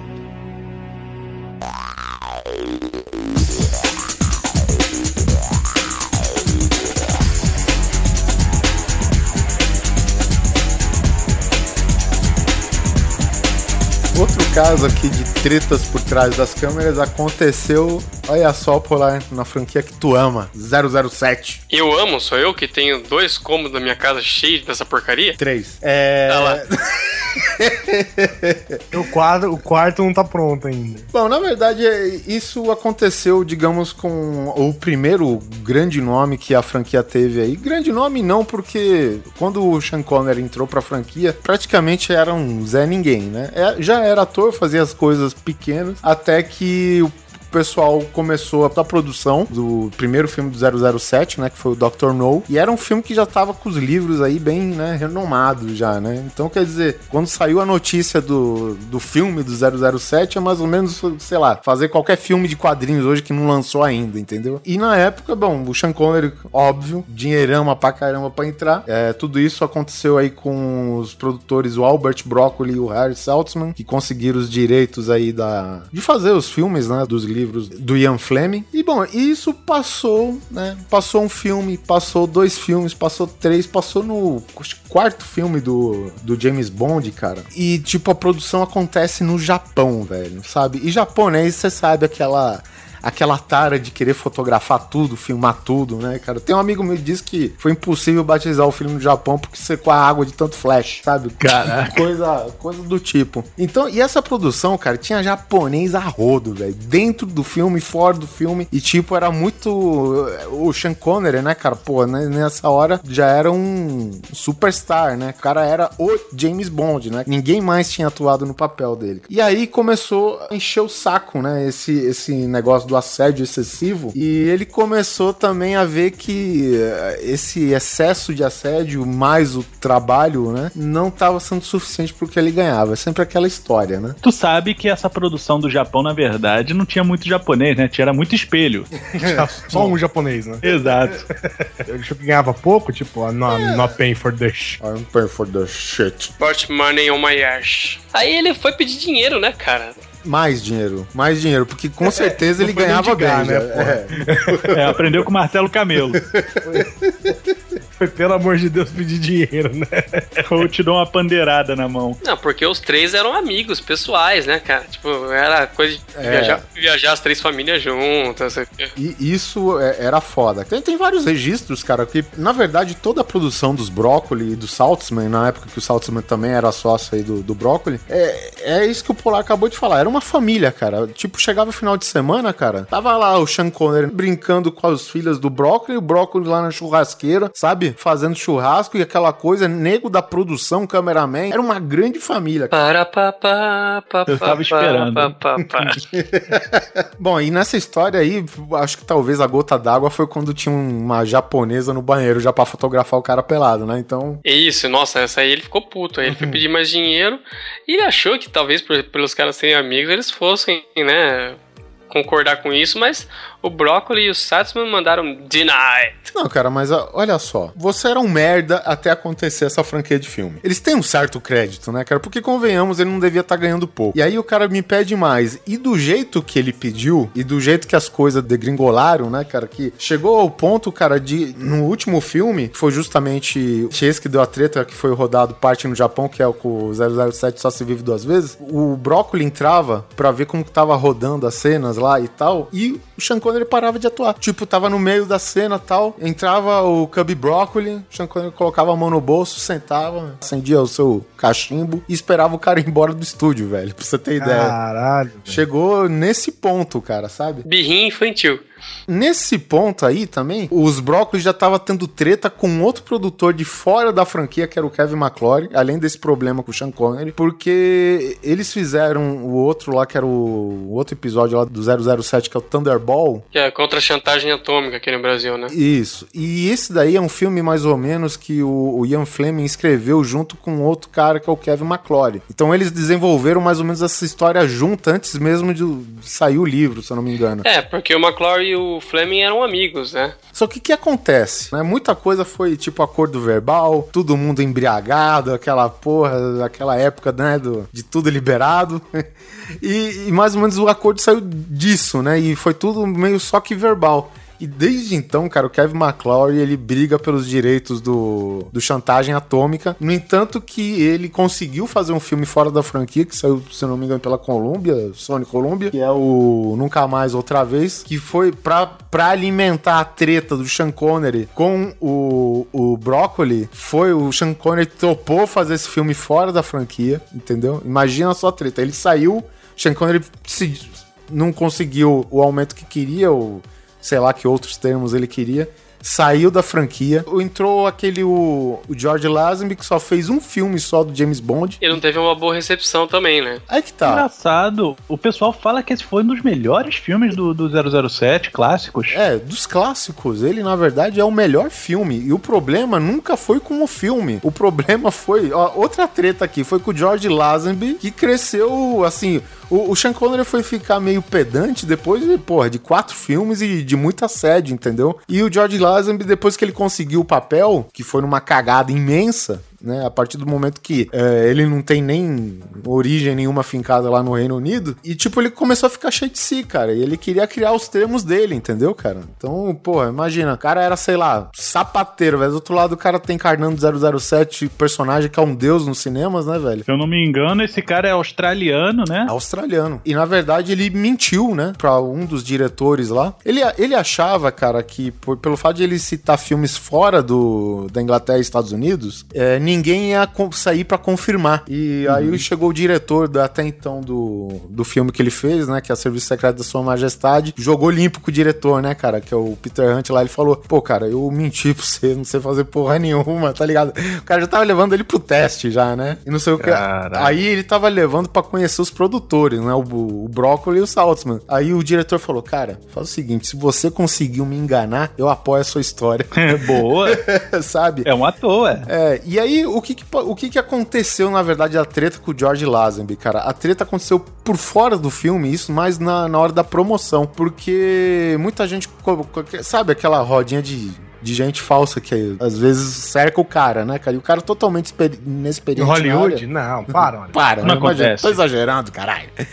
E, e nessa daí, velho, o cara simplesmente apareceu pra, pra promover o filme com, sabe, aquele cabelo anos 70 até o ombro, barba, totalmente irreconhecível. Pô, os caras queriam que o James Bond promovesse o filme, né, cara? E nessas, cara, ele se demonstrou um cara muito, assim, ruim de, de, de lidar, né, cara? Arrogante. É, arrogante é um dos termos, né, cara? Mas assim, pra produção isso é um risco enorme. E aí, o que, que eles Eles colocaram mais uma tonelada de dinheiro, trouxeram o Sean Connery pra Os Diamantes São Eternos pra mais, a última vez dele. Sean- Connery já velho. Diga de passagem uma curiosidade: Sean Connery sempre usou peruca pra fazer o James Bond desde o primeiro. Uma peruca É parcial, é, parcial, né? Totalmente uma peruca. E ele- nessa daí ele já tava velho, grisalho e tal, mas ainda brigado. Fez o filme lá de, de uma puta má vontade da porra. É, não, não que esse seja um resultado que se manifesta no filme. Mas enfim, pra piorar, depois ele topa fazer um filme fora da franquia pro Kevin McClory, que é justamente o Nunca Mais Outra Vez, lá, que é o filme onde tem o, o Sean Connery, a, a Kim Basinger, tem o ca- cara, o Max Sydow, tem, tem um monte de gente famosinha, mas o filme, né, enfim, é, Foi quando o Bond saiu da United Artists e foi pra, pra Warner, né? Aí que tá, na verdade o, o Bond, é, é, ele sempre foi é, da MGM e os direitos todos são da, da família Broccoli com o Saltzman, até, até aquele Cara, eu momento. não consigo ouvir o nome desse cara, velho. Eu sei, eu também tô assim, cara. Eu tô me segurando pra não fazer nenhuma piada vez, vegetariana. Um chama Salt, outro chama Brócolis. Os italianos, é tipo foda, Dragon né? Ball, velho. É, os Estados Unidos não sabem, mas eles são um filho da Itália praticamente hoje, né, cara? Então, é, é uma Itália não declarada, não oficial, né? O- Os Estados Unidos inteiro é uma embaixada não oficial da Itália. E nessa daí, cara, aconteceu tudo isso, né, cara? E até então o Brócoli já tava passando a tocha pra filha e pro enteado dele, né? Que estão levando o nome deles na, na produção agora, dos, desde os filmes do Pierce Brosnan até os últimos, agora tá tudo com o nome da filha, né? E do enteado, que assumiram a franquia. Só em 96 que eles mais ou menos se resolveram e tal, né? Teve até uma. A filha do Brócoli conversa, né? Que o Brócoli tava mal das pernas, aí o Sean Connery liga, né? E eles conversaram por uns momentos lá e tal. E eles falam: é, cara, a gente fez coisa muito grande na vida. Pois é, e acho que esse foi o último contato aí. E acabou a É, treta ele, por aí. né? ele morreu um pouco depois, né? É, morreu um pouco. Ele fez as pazes com o Sean Connery, acho que só tava esperando isso, na verdade, né? E morreu. Porque é aquela coisa que a gente falou da família, né, cara? Então todo mundo era família, aí passou, passou a franquia pro Roger Moore, né, atuar, e a mesma coisa, o Roger Moore na casa deles, comendo churrasco, aquela parada toda. E na verdade a treta só aconteceu mesmo com o Sean Connery, né, cara? Que é, eu acredito que estatisticamente falando, deva ser o 007 preferido da maioria. Falar de, de gente que morre e se fode no final. George Lazenby no final virou piloto da Emanuele. Puta que pariu, né, velho? É, Tem, tem algumas entrevistas, né? Porque depois que saiu esse box em comemoração de 50 anos aí do, do 007, então tem entrevista com todos os atores, né, cara? Menos o Sean Connery. Pouca, poucas palavras que tem lá. Foi feito, não sei quando, acho que era entrevista e não era nem relacionado com o 007. Então, ele teve algumas frases dele lá. E o George Lazenby fala, você vê que ele tem um arrependimento enorme, cara, de ter destratado os caras, sabe? Você foi um babaca, né? É. Quem colocou esse Sean Connery e Stephen Norton? Fui eu, você é ok, ok. Você sabe que ele não topou Senhor dos Anéis pra atuar na Liga Extraordinária, né? Parabéns. parabéns, Sean Connery. Tu tá de parabéns. E olha que é Sun, hein? V- vamos nessa, vamos aproveitar. É isso, é é uma pequena história que a gente tem aqui, mais um, uma menção, né? É mais uma fofoca do que uma história mesmo, né?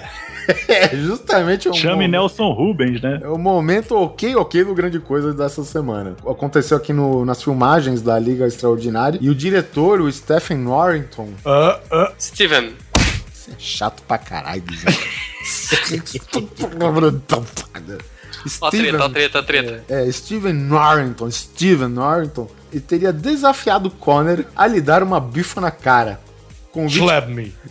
Não, isso daí quem falou foi o diretor. Ah, é. O Sean Connery acabou declinando do convite, muito bem feito. Declinando, né? O cara é um. É um Sir, afinal de contas ele é um. Sir, né? Ele É um que- Lorde, né, um cara? lorde. Eu queria que fosse tipo o Ibol, velho. Tá vem aqui pra dar um soco na minha cara? O cara é Ah, mas de Sean- boxe amador, velho. Sean Connery, ele não desafiaria, não. Eu- o o gosta muito de desafiar é nerd magrelo que fala mal dele. Quero ver ele desafiar o Sean Connery, que era campeão de natação, que o cara é forte até hoje, que eu não chamo ele pra porrada, que ele me arrebenta. Eu também sou um varapau do cacete. Não, mas o, o, o Ibol, ele é campeão de boxe, né? Um negócio assim. Sim, ele é amador, blo- não sei. boxe amador da, da, da faculdade dele. Boxe sem luvas, né? Tipo o cigano do Snatch, né, velho? Ou tipo o, o Tommy Gunn, né, cara, do, do Rock 5. Rock, pode crer. Voltando à história aqui, é, acabou que o Sean Connery foi respirar um ar pra se acalmar e o produtor aí negou qualquer desentendimento, mesmo que as produções pararam 15 dias, mas alegaram que isso daí foi problema de chuva, né? Em Praga. Cara, é, tipo, tudo aconteceu pra esse filme não sair, velho. Rolou briga, aí ele falou que a chuva em Praga acabou com metade do, do, do material de produção deles. Cara, tipo, o- Vai, vou deixar você falar essa, Oliver. Não, mas é, você tem que ver que é o seguinte, cara. Essa Liga Extraordinária, velho, é- ela é praticamente os rejeitados do Senhor dos Anéis, né, cara? Porque, tipo, o Sean Connery abriu mão de participar. Se eu não me engano, ele era pra fazer o Telden. Ah, o Rei Telden? Isso, o Rei Telden. Eu achei que era pra ser o Gandalf. É, quem pensou no Gandalf, levanta a mão aí. Eu aqui. E o Sean Pesh. É, e o outro ator que fez aquele Dorian Gray, né? Que é justamente o cara que tem a maldição lá que só o autorretrato dele que. Ai, que fez o Lestat também na, na Rainha é o dos Stuart Condenados. Townsend, né? O Stuart Townsend era pra fazer o papel do Aragorn, cara. Que isso. E, é, e alguma treta aconteceu, eu tenho quase certeza, cara, porque ele fez algumas cenas pro Senhor dos Anéis, cara, e em nenhum lugar você sabe do porquê ele saiu e você Isso só vê o Sean Connery, né, no caso. não, não. Esse Stuart Townsend aqui. O, o que seria o Aragorn, né? Assim, você nota que o Peter Jackson, acho que em um dos extras aí, dos milhões que existem, ele falou: É, eu gostei que no final das contas o elenco que foi fechado no final foi o elenco de pessoas que não nos dão problemas, sabe? Ou Eu tô seja, achando que ele passou a rola na mulher do Peter Jackson, velho. Certeza. eu não sei, cara, mas alguma coisa aconteceu, só que os caras têm uma delicadeza enorme de esconder essa porra, né, velho? E tem outra coisa importante da Liga Extraordinária, que o, o próprio Sean Connery falou que só participaria se trocassem a liderança da Mina Harker pro Alan Quaterman, que era o personagem dele, né, que no- no- nos Ah, quadrinhos sim, é do, do. Alan. Moore era a Mina Harker, a vampira, que mandava na parada, ela que tinha o, o- o- a expertise, né, o know-how, e os produtores ainda falaram, olha só, personagem inglês e tal, vamos colocar aí um americanozinho na parada? E foi aí que entrou o senhor Tom Sawyer. É, Ah, é, sim, sim, sim, é, É, verdade. o ajudante o, do- o pistoleiro lá. É, é verdade, é verdade. Cara, que foi, é, era só personagens da, da era vitoriana, não sei o quê. Até o Alan Quaterman acho que fugiu um pouquinho disso, né? Mas a gente ainda, né, dava pra engolir, mas era brabo. Esse filme tinha tudo pra dar errado mesmo, e olha só, cumpriu. pro, cumpriu e prometeu. Tá aí. Última treta dessa gravação. O main event of the evening. De um lado, no corner esquerdo, gordinho, nerd, cheio de ideias. Dois queixos. Ó, não vai falar de queixo. Ah, não pede um pra você, porra. O cara tem dois e você não tem nenhum, caralho. Mas ele ainda tinha cabelo, filha da puta. Rapaz, é, E se vestia com as camisas do Wolverine, né, na época que ele era lenhador. é mesmo, né? Aquele xadrez, né, cara? Aquela coisa É. T3 da ASB Implanted.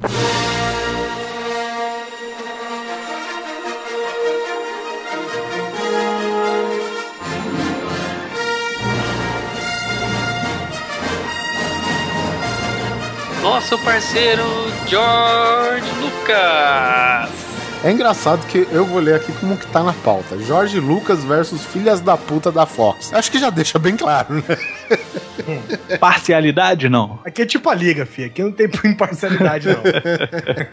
Aqui a gente toma lado mesmo. Porque a gente somos seres humanos. Imagina só. Jorge Lucas chega, eu tô aqui com um conto de fadas que acontece no espaço. Você, como produtor são que é, o que, que você acha? Maluco Merda. do caralho. Maluco do Sim. caralho, É. cara. Você falou, você, você frisou bem. Como um produtor, são. São. Mas nós estamos falando da década de 70. São não era um negócio que os produtores estavam muito, não. Não, é são pros padrões de Hollywood. Exatamente. É, isso, tá aí o padrão que eu queria achar. Tá aí. Meio quilo de, de, De cogumelos.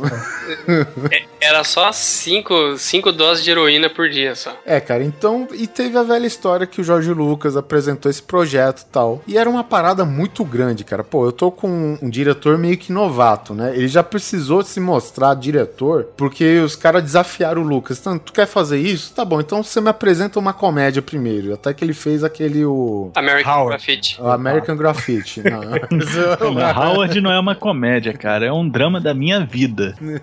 da sua vida, porque só você fez questão de ver. Não, cara, eu vi muito quando eu era criança. Era maneiro quando você era criança. Quando você começa a parar e ver que tá tendo felação ali entre uma mulher e um pato, e a mulher é a mãe do McFly, que você via nos filmes anteriores, aí você começa a pensar, não, algo não tá certo. Michael Jackson falava a mesma coisa, era maneiro quando era criança. Filha da puta.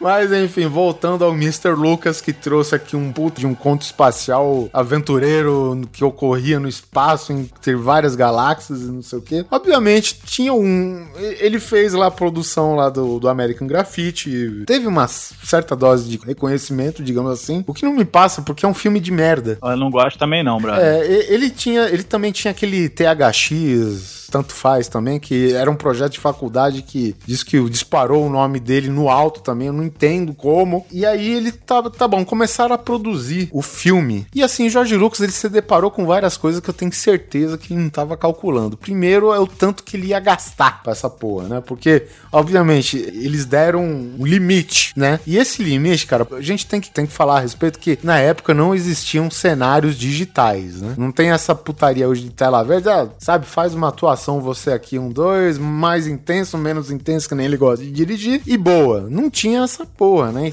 Até entendo que tenha outras técnicas, né? Que o pessoal pintava praticamente telas, né? Ao fundo, mas eram imagens estáticas, né? Coisa do tipo. O cenário nunca que interagia com os atores ou coisa do tipo, né? Começou a atrasar a produção. E aí ele começou a montar a equipe para os efeitos especiais. A equipe, tudo um, um bando de lesado por, por ácido, que também não, não tinha resultado nenhum. Cara, era minutos antes da ILM surgir, né? Então ele viu que tava estourando o orçamento, tava ocupando tempo demais dos estúdios, tinha uma equipe de efeitos visuais que não funcionava, os produtores não gostavam e ainda toda a produção da Inglaterra lá, cara, tinha o, o sindicato, não deixava ninguém fazer hora extra, que era o que ele mais precisava pra adiantar o negócio. Ou seja, não tinha nada a favor, né, cara? Chegou a um ponto dos produtores chegar e falar, ó, pode fechar essa porra do jeito que tá, que a gente vai ver o que faz. E até que tem, tem um executivo da Fox, que é o Alan Ladd Jr., Esse pessoal com esse nome é bonito, é gente boa. que ele era um executivo da Fox e ao contrário de toda e a outra equipe de produtores, foi o único que fincou o pé. Cara, esse vai ser o melhor filme da história e eu tenho dito. E foi estresse pra caralho, cara. Isso só resultou divórcio de George Lucas, o cara quase morreu do coração. O Alan Ladd aí também, por ter apoiado o George Lucas, passou por poucas e boas, né, cara? Ele saiu meio brigado aí da Fox e um monte de coisa assim. Isso tudo tá no, Pra quem quiser ver aí, tá naquele documentário Império dos Sonhos, né? Muito bacana. E até que o George Lucas, ele conseguiu fazer tudo o que queria. E mais uma coisa, a gente tem que salientar, né, cara, que o George Lucas ele tem, tinha uma visão de ganhar dinheiro na época, né, velho? Porque ele falou, cara, é, tinha, tinha uma parada de participação da bilheteria. Ele falou, não, eu não quero essa porra, não. Eu quero participação dos lucros do- dos produtos derivados da franquia. Merchandising. Merchandising. Camiseta, boneco, sei lá, disco compacto de marchinhas do Chewbacca, o que seja. O filme estreou. Foi um sucesso do caralho. E eu queria ter, cara, acesso à cara desses produtores da Fox. É fácil a gente ficar do lado dos produtores da Fox quando eles estão deparados com um projeto que virtualmente tá falido até aquele momento, né, cara? Não tem como, sabe, a gente no momento se pôr na pele dos caras e falar que você apoiaria o Jorge Lucas cegamente. Não, cara. É difícil pra caralho, velho. É uma situação foda, cara. Você tava pondo em risco a reputação do estúdio, muita grana envolvida. E hoje é fácil falar, ah, a gente fica do lado do Lucas, cara, mas não é bem por aí, não, né? É, eles têm que preservar o patrimônio deles, né, cara? Eles estavam agindo como representantes da empresa deles. Não era algo que estava dentro do padrão e do escopo de gastos da Fox na época. Então eles tinham que realmente colocar um freio ali. Ainda bem que teve alguém que virou e falou: não, olha só, vamos tentar mais um pouquinho, gente, na É, boa. Vamos forçar mais um pouquinho. E aí, deu no que deu, né, cara? Isso que começou do episódio 4, né? Pois é. E esse foi mais um episódio do Grande Coisa, que a gente contou aqui sobre os bastidores, né? A sala VIP, o que, que acontece nas mesas de produção e nos bares fechados. Quero agradecer aqui a presença do senhor Vitor Gumota, Sou eu. lá do Shadow 5. Por favor, se pronuncie, meu amigo. Bom, primeiro quero agradecer a oportunidade, né? espero ter agregado algum valor no camarote. Principalmente no que diz de arte popular, sim. Não, nossa. é. Mas toma cuidado com a cabeça do pimpolho. Quem quiser me ver falando bastante besteira, quinta-feira sim, quinta-feira não, é só comparecer lá no Chá dos 5, chá25.com.br. A gente tá no Facebook também, que é o facebook.com barra é, o Chá dos 5, com o numeral 5. Se você colocar 5 por extenso, vai parar numa casa de chá de Portugal. E é verdade. Meu Deus do céu. É Se bem. É, estiverem é em bom Portugal, de salientar essas repente é uma coisas. vantagem. Pode ser também Ah, agora que eu vi, é, você é aquele pessoal lá do Shadow 5. Isso, obrigado, comentadores. e também tá lá no Twitter o arroba o chá dos 5. Esse é por extenso mesmo, tá? E também quero até aproveitar o ensejo aqui. é, eu tenho um projeto um pouco mais sério, que é o Agência Transmídia, que a gente faz adaptações de produtos, né? Já criados, consolidados, é para uma mídia diferenciada. A gente já fez aí filmes dos Thundercats, já fez uma série em três temporadas sobre o He-Man e os Mestres do Universo, um filme do Assassin's Creed, um reboot do Demolidor nos cinemas, fizemos uma minissérie em quatro, tempo, é, em quatro episódios do Ayrton Senna, em homenagem aos 20 anos dele, e eu Foi comprada queria... pelo Esporte Espetacular, inclusive. Yes, tá pronta adiante, eles roubaram tudo de mim, tudo de mim. E eu queria também agradecer ao Grande Coisa pela oportunidade de ter ouvido a forma como vocês reescreveram episódio 1 de Star Wars, porque é mais ou menos a pegada que a gente faz lá na agência Transmídia. Ficou muito legal, ficou muito melhor. Tive vontade de ver o filme conforme vocês montaram. E, e diz pra mim, você ficou agradecido então. Deveras. Então, vamos, deixa eu te falar uma coisa. O meu CPF, é... o número da minha conta é no Santander, banco 033. Olha só. E esse vagabundo nem participou no programa no dia, hein, velho? Você vê? Vai ter treta agora. Vai ter treta essa porra, velho.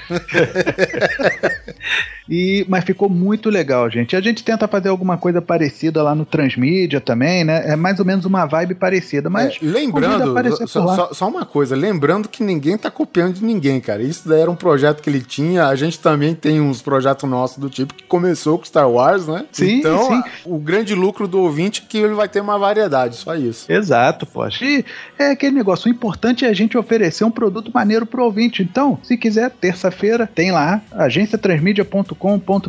Só procurar. A gente. Já que os grandes estúdios não estão fazendo produto maneiro pro consumidor final, né? Aqui a gente que faça, né? Fazer o quê? Exato. O pessoal fala que a gente não faz nada de bom. Tá aí, confere lá se é bom ou não é. Se for, dá um ok.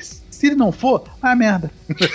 E se você tem alguma coisa pra compartilhar aqui com a gente, se você sabe de alguma treta, algum bafafá, algum buchicho, de repente um rádio corredor, alguma coisa, manda um e-mail pra gente, grandecoisa.gmail.com ou contato arroba grandecoisa.com.br e também pode escrever nos comentários. Hugo Mota, senhor seu Mota, Walita. escolha uma música para terminar este programa e pode sim ser arte popular. Não, mas não vou fazer isso com vocês de jeito nenhum, cara. Colocar o que? O Pimpolho tá maluco, faço isso não. Eu vou pedir para que coloquem uma, uma música em homenagem à minha patroa com quem eu sempre tenho tretas aqui em casa. Eu gostaria de ouvir Queen Don't Stop Me Now. Ah, Essa música é foda demais. Fico feliz. Melhor que a de popular. Mas, cara, Depende do ponto de vista, hein?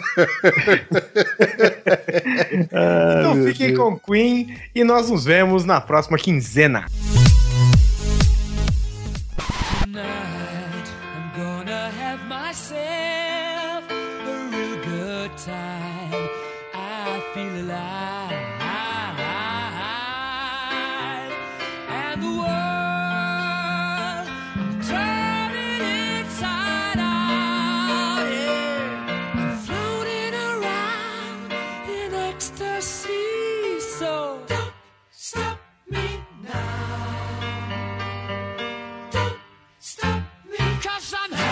good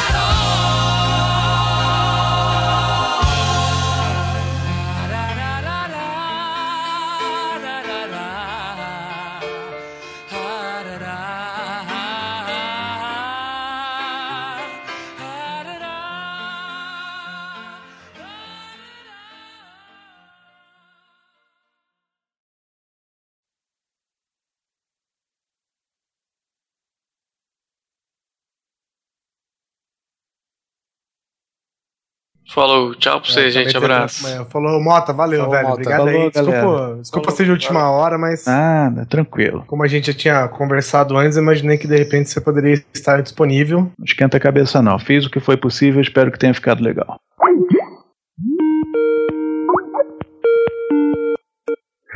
Na, cara, Na cara! Bigode, né, cara? Na cara não, né, Polar? Pô, Falou, gente. Na cara não, né? Estamos aqui Não. dando tchau ainda, né, qual? Não, cara, eu apertei o botão errado, velho. Eu tava tentando fechar outra ligação que ficou até agora, aquela outra que tentaram chamar a gente. Uhum. E eu ia fechar ela, fechei essa, velho. Mas fica por isso aí mesmo, gente. Obrigado aí. Não esquenta a cabeça, não. Espero que tenha ficado legal, tá? Você bota o Oliver editando, dá, dá jeito. Aí, já, já passou a pica, ó. É, velho. Beleza, gente. Então falou aí. Beleza, Agora um gente. tchau Falou, oficial, tá? Bem educado. Valeu, galera. Boa noite, até Esse é o nosso Boa tchau noite. oficial, não do Polar. Ah, vai tomar no seu. Boa noite, John Boy. Tchau, pra Falou pra vocês. vocês aí.